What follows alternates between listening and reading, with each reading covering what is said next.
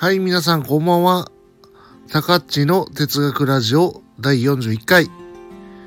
ソクラテスの弁明前編の要約と論点について話したいと思います。僕はですね、えっ、と、まあ、3月の土曜日、第1土曜日に、えっ、と、人間塾っていう、まあ、人間力を高めようっていう塾があるんですけど、その読書会に、えっ、と、参加することに決めたんですね。で、その読書会で、えっ、と、は今回対象となっている本が、ソクラテスの弁明とクリートン、岩波文庫から出てるものなんですよね。それを自分の振り返りのためと、あと、皆さんにソクラテスの弁明っていうのはどういう書物か、またクリトンっていうのはどういう書物かっていうのを簡単に理解してもらうために、この放送を収録させていただきました。ソクラテスの弁明っていうのはですね、ソクラテスが裁判にかけられて、まあ、青年たちとかをすごい先導して悪い方に持ってったから、まあ、死刑にされる、処されるべきだっていうような話で、裁判が行われるんですね。さらにソクラテスは新しい神を、えっ、と、まあ、唱えて、無神論的に話をするっていうようなことも、罪状には掲げられてたんですね。でもですね、実際のところ、このソクラテス裁判っていうのが行われてたきっかけがあったんです。実は古代アテナイ、ソクラテスが生きた時代の古代アテナイではですね、ペロポネソス戦争って言って、まあ、えっ、と、アテナイとスパルタの2つに分かれて戦う戦いがあったんですけど、そのペロポネソス戦争で敗戦したですね、アテナイが。で、その時の主導者、まあ戦争の主導者っていうのがですね、実はソクラテスの弟子だったりするんですね。それがアルキビアデスっていう人で、さらにその後ですね、ペロポネソス戦争敗戦の後、えっと、民主制っていうものがちょっと弱体化して、30人政権っていう独裁政権が立てられるんですね。立てないで。でその政治困難なんですよ、要は。民主制があったところに、えっ、と、そういう独裁制国家を立てるっていうのは、かなり、まあ、政治的な混乱を伴うっていうのは当たり前のことなんで、うん、この、また30人政権っていうのの指導者も実はですね、えっ、と、ソクラテスの弟子が、えっ、と、弟子と見習されてた人物が指導者だって、この人物がクリティアスっていう人物ですね。プラトンとのも関係がある人物です。このクリティアスに関して言えば。その二人、アルキビアデスとクリティアス、クリティアスの、えー、と教育的指導者がソクラテスだって考えられてたために、えー、と紀元前の399年アテナイの民衆裁判所で裁判にソクラテスがかけられてしまうことになったんですね。こうした背景があることを抑えながらソクラテスの弁明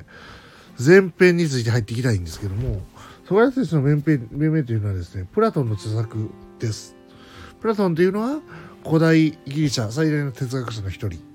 です。でただプラトンの著作っていうのは全て対話編っていうもので公演されてるんですね。対話ダイアローグ。だから対話 A さんと B さんがいて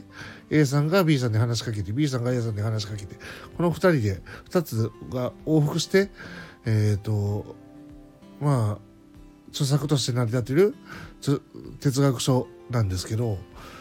実はソクラテスの弁明というのは完全な対話線の形式ではありません。っていうことに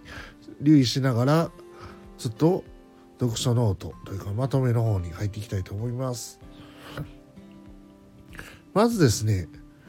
これソクラテスの弁明というのは1から33の章番号というのが実はくくられてて岩波文庫の、えー、とソクラテスの弁明クリトンにもそうした章番号が振られています。慣例的に、えー、とそういった小番号が振られてどうしたものがどこに対応しているかとかいうことが分かりやすいようにあえてこの書番号を使わせてもらいます今回の収録の話でも。ではですね1番まずですねえっ、ー、と一章っていうのがあるんですけど結局告白者には真実が全くないっていうことを一章では述べます。でなおかつ法廷の言葉遣いになれていないからソクラテスは自分の発言が真実かどうかにのみ注意を払ってほしいっていうふうにまあ大衆の大衆たちに大衆って要はアテナイ人諸君ってソクラテスは言うんですけど裁判官のことですね。裁判官に話をするってことですね。で、まあ、告発者っていうのがアニュトンとかあとあのまあ古い難会社アリストファネスとかアテナイの大衆でとか言われてるんですけどそうしたものっていうのは古い断崖者と新しい断崖者って言葉で区別されています。それが 2, 2章のお話ですね。古い断崖者っていうのがアリストファネスとかアテナイの大衆のことです。新しい断崖者っていうのは今回の裁判、ソクラテス裁判の思想人たち3人のことです。で、まずは古いした断崖者に対して話をしようとソクラテスは言うんですね。これを15ページの引用をさせていただくと、そうして私はまず後者、つまり古い断崖者に対して弁明しなければならぬという私の意見に同意してられたい。同意してほしいって言ってですね。で、P、16ページ。とにかく私は、私ソクラテスはここに従い、そうした弁明をしなければならないっていうふうなことが言っています。で、えっ、ー、と、3章の方ではですね、古い断崖者の言い分の検討がここになされます。で、えっ、ー、と、古い断崖者の言い分っていうのは何かっていうと、えっ、と、ソクラテスは不正を行って、無益なことに従事するというようなことを言うんですね。で、さらにソクラテスは、地下とか天井の事象を探求し、悪事を曲げて人事を出し、かつ他人にもこれらのことを享受する教えるってことですね。これが、えっ、ー、とまあ古いイラン会社の要はアテナイの大衆の言い分だっていうわけです。これはどうなんだっていうのを一個ずつ検討していくんですねソクラテスは。上記の非難非難っていうのはですね、ま、結局全く当たらないんだっていうふうにソクラテスは言います。実際にですね、えっ、ー、と、不正を行ったりしたことは一度もない、故意に不正を行おうとしたことは一度もないし、無益なことをしようとことしたことも一度もないっていうふうに言って、さらに、えっ、ー、と、過去の哲学者たちの、えっ、ー、と、言い分、言い分というか、過去の哲学者たちのイメージをそのままソクラテスで当てはめてるだけで、実際ソクラテスはそんなことを教えてないんだよっていうようなことが言っています。それは実際の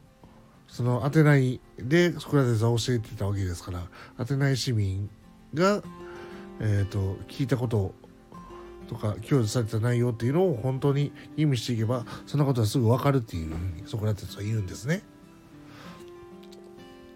でそういうことを確認するように求めますソクラテスはアテナイの市民たち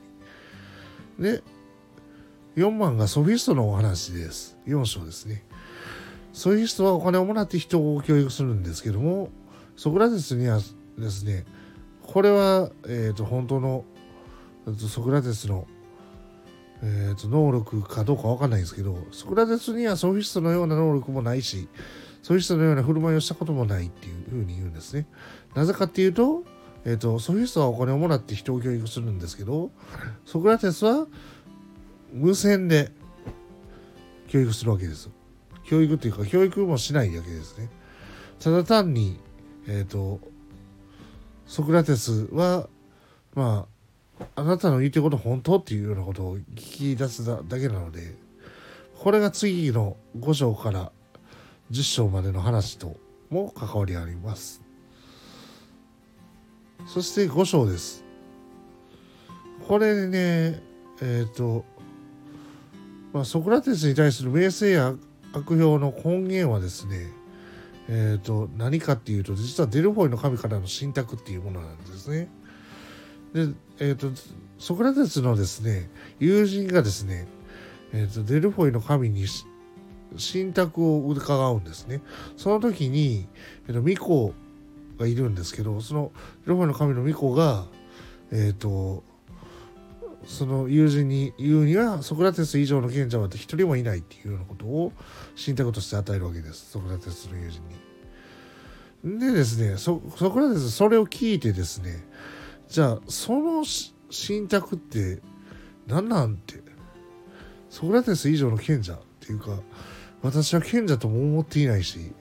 何も知らないだけなんだけどなんでそんなことを言われるのかも全く見当もつかないっていうようなことで6章の方の話ですね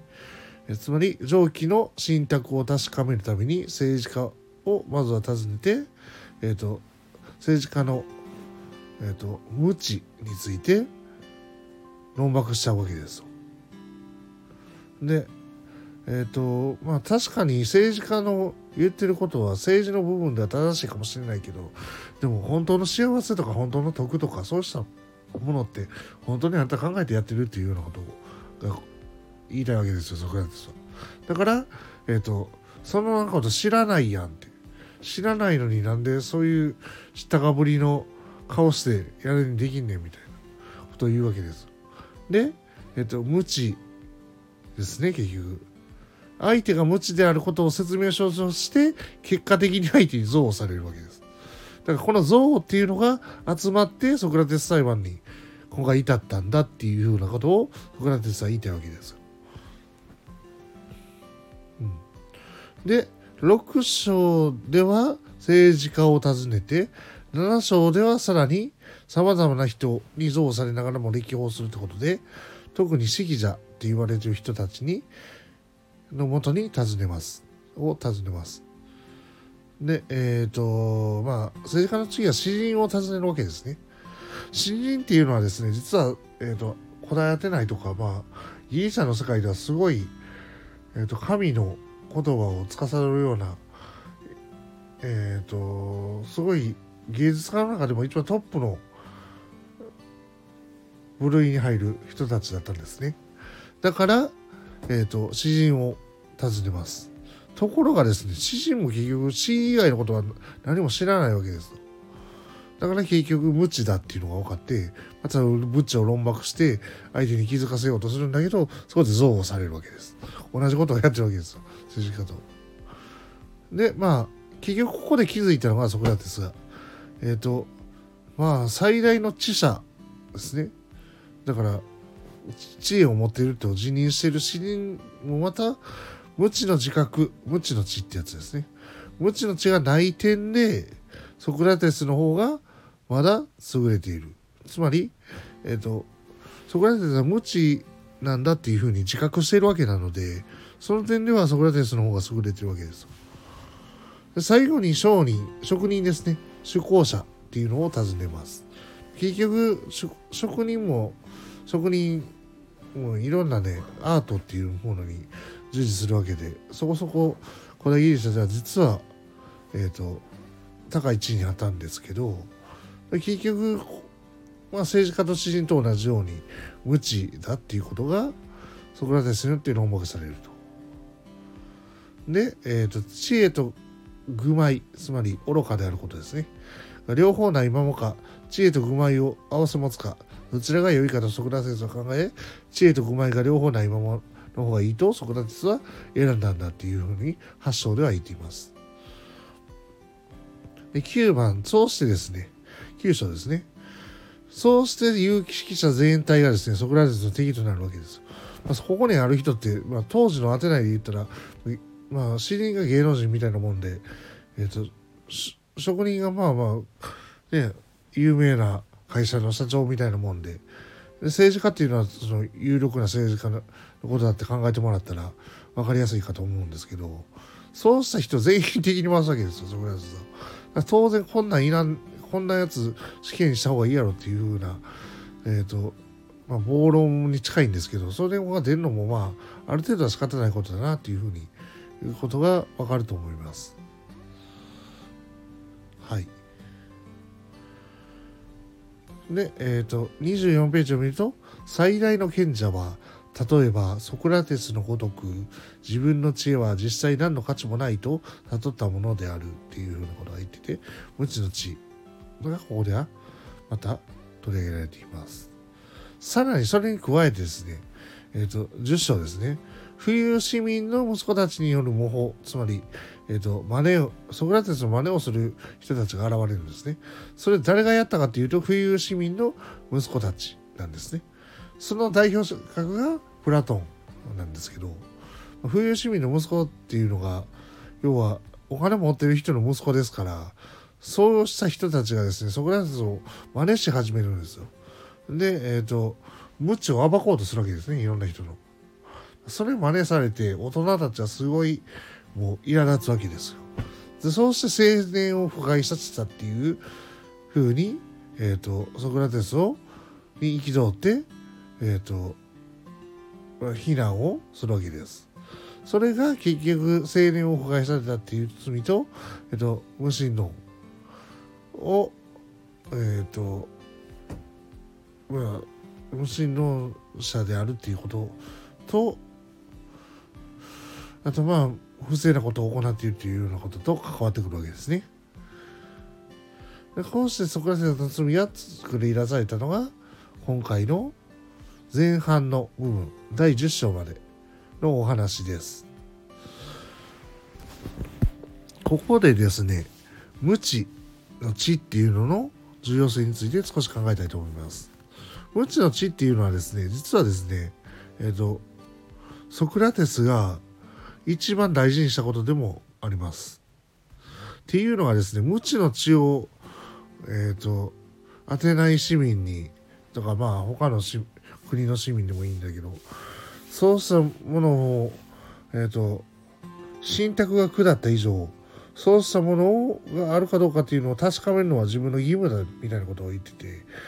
自分の生きる姿勢っていうのが無知の知だっていうようなことが一つソクラテスは、まあ、後編にもなるんですけど後の方で言っています。だからですね生きる姿勢そのものだったんですね。無知の知っていうのがソクラテスにとっては。でこれが、まあ、キルケゴール、えーと、後世の哲学者、まあ、だいぶ後の哲学者ですけどキルケゴールデンマークの